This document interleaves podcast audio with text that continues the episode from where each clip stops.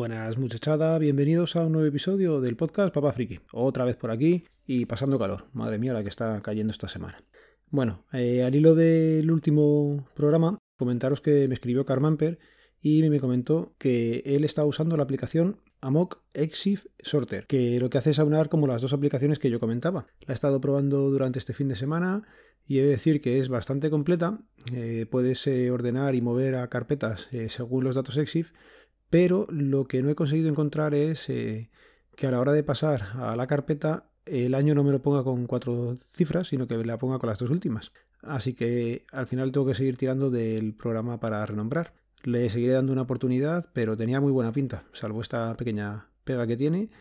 Más cosillas que quería comentar. Estoy probando el Intel NUC que os comenté, el i3, el modelo es el 4010U de 4 GB de RAM y 128 y muy contento. Lo he tenido unos días con Windows, me funcionaba todo bastante bien. Le he puesto luego Linux Mint, lo estuve probando y bastante bien. Lo único que eh, tengo un teclado estos que tiene teclado y trackpad y no sé por qué cada vez que hacía clic en el trackpad eh, me saltaba la ventana de configuración de, Linux Mint. Así que nada, al final lo he, de, acabado desinstalando y he puesto un Kubuntu.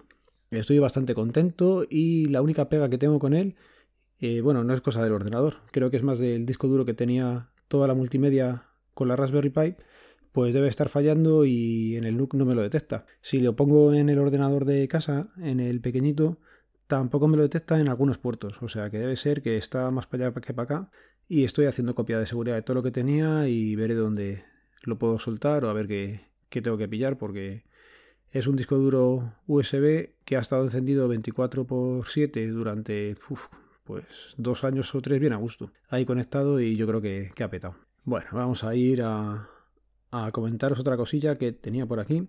Hace ya tiempo que no grabo con Pablo y con Mazinger.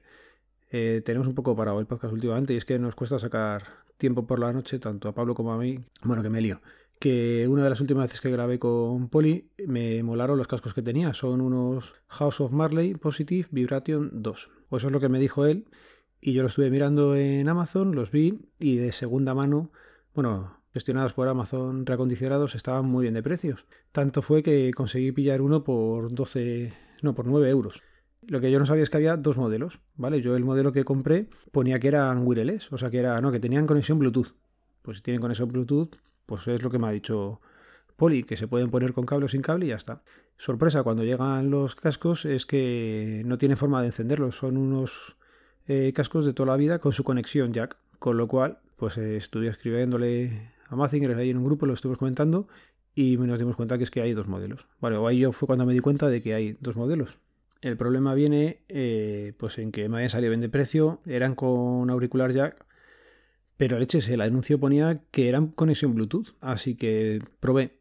Escribí a, bueno, llamé a Amazon y estoy hablando con un trabajador el domingo pasado.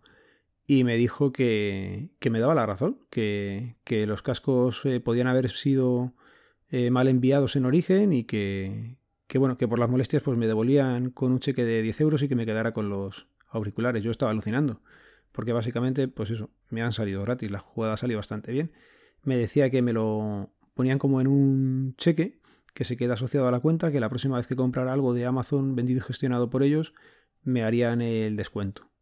Dije, bueno, pues ya está. Voy a por los que son wireless, que ya sé cuál es el modelo, y hago la prueba que también estaban en reacondicionados bastante bien de precio. Se quedaban en torno a 30 o así. Si le quita los 10, pues se quedan por 20. Digo, bueno, pues lo voy a probar ahí. Compré unos, pero no me aplicaban el descuento, con lo cual acto seguido lo cancelé y se ha quedado ahí el cupón hasta que el otro día hice una compra y efectivamente me han devuelto 10 euros, con lo cual puedo decir que los cascos los que me han salido gratis. Cosas que tiene Amazon. Otras veces luego le criticas otras cosas o le pides otras cosas que son más sangrantes, como lo ha pasado a Faisco, y no te dan la razón. Así que lo que Amazon te lo da, Amazon te lo quita a veces. Y me había preparado unas cuantas anécdotas porque esta semana pasada estuve bastantes días eh, por la tarde en el DNI y yo no sé si es el calor, si es el coronavirus o qué, pero la gente viene, viene muy mal. ¿eh? Me pasó una cosa curiosa con un señor, pongamos que se llamaba Luis, que no me había pasado nunca. El hombre era eh, extranjero y ya tenía su DNI y había pedido cita para hacerse la, renovación porque cambiaba el domicilio. Digo, bueno, pues déjame una fotografía actual y vamos a empezar. Y me saca una fotografía en la que se le ve más o menos actual, pero en la que tenía el sello puesto de una biblioteca municipal, pues lo típico, tú has quitado la fotografía de un sitio y me la quieres poner para el DNI. Le explico que así no puedo cogerle una fotografía, que se haga una fotografía y hacemos el trámite sin ningún problema. Y el hombre no, no entraba en razón, que él había pedido para hacer cita, que la foto valía y que él no tenía dinero para hacerse otra fotografía. Y ya pues, como buenamente puedes, le lo intentas explicar, no atiende a razones, pero es que ya lo más surrealista, que es lo que quería comentaros, dice, si el problema está en el sello, pues no hay problema. Se coge, se empieza a chupar los dedos y a restregar la fotografía para quitar la tinta del sello. Con lo cual ya le digo, digo, mira, si consigues quitar la tinta, tampoco te lo voy a coger porque lo estás llenando de babas, macho. Y según está la situación, yo no vuelvo a tocar esa foto. Es que me pareció completamente surrealista. ¿Qué hice? Pues bueno, como en el sitio en el que estaba teníamos el llamador para llamar a la siguiente persona, llamé a la siguiente persona con la idea de decirle, mira, aquí está la gente que también tiene turno como tú y estamos haciendo cola, vamos a dejar este ese tema, hazte la foto si quieres, te lo hago, y si no, pues pides cita otro día y ya volverás cuando tengas dinero. Pues nada, llegó la mujer que era la siguiente, que era mayor, así, rubia, corpulenta, y le saltó al hombre, bueno, ¿qué? ¿Te vas ya? Que los demás tenemos que seguir haciendo nuestras cosas. A lo que el otro pareció entrar un poco en razón y se quedó ahí apartado. Ya me puse con ella y vi por el rabillo del ojo que el policía que estaba en la puerta venía y le sacaba de la sala. El compañero luego me dijo que le había sacado porque le, le había empezado a pedir el dinero allí a toda la gente que estaba en la sala. Digo, bueno, pues ya eras tú como acaba viniendo. Y efectivamente, vino con fotografía y ya luego, pues más o menos conseguimos hacer el trámite, pero, pero surrealista. Esa parte no me había pasado nunca.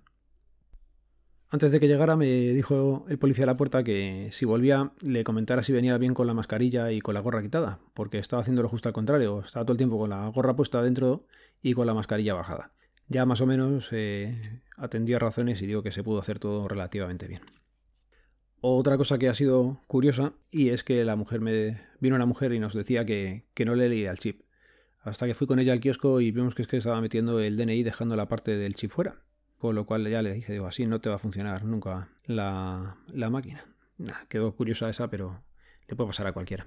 Bueno, eh, el otro día eh, David, Galego Geek, comentaba que la gente no quiere esperar fuera de, los sitios, de las tiendas. Eh, él es en una tienda de, de, telefonía. Bueno, pues aquí tampoco quiere esperar la gente. Y teníamos allá un ciudadano bastante indignado que por qué les hacíamos esperar fuera de la comisaría si podía estar dentro con el aire acondicionado. Digo, ya claro, pues estar dentro con el aire acondicionado y con mogollón de gente. Estaréis por fuera por todo el tema que hay. Bueno, pues era escrito pelado que en su universidad la gente entraba dentro, que tal. Macho, tu universidad a lo mejor es más grande que una comisaría pequeña. No tiene sentido lo que estás contando. Pero bueno, la gente se ve que es lo que he dicho, que les afecta el calor y que no, no entran en razón. Bueno. El otro día también me tocaba salir a llamar a la gente y meterla para adentro y venía la gente sin cita previa que tenían prisa, que tenían urgencia, y lo que os he dicho más veces, y lo que les he dicho a ellos todas las veces. Digo, yo antes que estar de manos cruzadas, si no tienen con nadie, yo te lo hago. Pero lo que no puedo estar es, cada vez que salga, perdiendo contigo cinco minutos para explicarte lo mismo. Que si hay un hueco, te lo voy a hacer, pero que no sé decirte si lo va a ver o no, no hay hueco durante toda la mañana o la tarde. Bueno, pues nada, cada vez que salía eran 5 o 10 minutos, hasta que ya se te hinchan un poco las pelotas y se lo dices de malas maneras. Y se te quedan mirando como diciendo, joder, qué borde el tío. No, cada vez que salgo, dejo de hacer mi trabajo de dentro, con lo cual nunca vas a tener hueco porque siempre va a llegar alguien. Pues nada, macho, que no lo entienden. Pero bueno. Venga, y voy a terminar con la última anécdota, que esta sí que fue también surrealista. Me llegó un chavalillo relativamente joven, con una camiseta de tirantes color kaki, digamos. A mí me recordó, no sé por qué, a, a Clytus, el de los Simpsons, el paleto. Que oye, que todos los respetos para, para Clytus porque este hombre era, era surrealista, ya digo. Lo típico, le llega, se sienta, tenemos ahí unos botes de hidrogel, le digo, por favor, échate hidrogel en las manos. Y, pues parece que lo entendió a la primera. Se empezó a echar hidrogel por las manos, se restregó las manos, siguió restregándose el antebrazo, llegó hasta el codo, siguió restregándose el, el hidrogel, que se echó una cantidad bastante grande, y ostras, que siguió restregándose, que se lo pasó las manos por los sobacos como si estuviera lavando en casa. Yo me quedé alucinando, os juro que no me había pasado en la vida surrealista se queda poco. Digo, bueno, pues nada.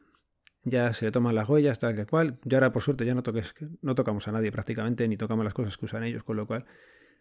Pero que eso, que mientras estás esperando para dar los certificados y tal, pues se vio que el hidrogel estaba fresquito y como hace calor, pues oye, repitió la operación. Chof chof al bote, por las manos, por el antebrazo y por los sobacos, tío. O sea que no una, dos veces, dos veces que me lo hizo el buen hombre. Lo que tiene que aguantar la gente que está cara al público. Madre de Dios, madre de Dios. Bueno chicos, lo voy a ir dejando por aquí. En principio cogemos vacaciones la semana que viene y la idea es bajar a la zona de Valencia que bajamos siempre. Ya veré si puedo grabar allí, si podemos llegar a bajar, porque está habiendo bastantes repuntes y todo el mundo tememos que en algún momento pues empiecen a cerrar comunidades o, a saber qué quiere hacer esta gente. Con lo cual, si puedo seguir grabando bien, si veis que hay un par de semanas o semana que no se graba, pues oye, lo siento.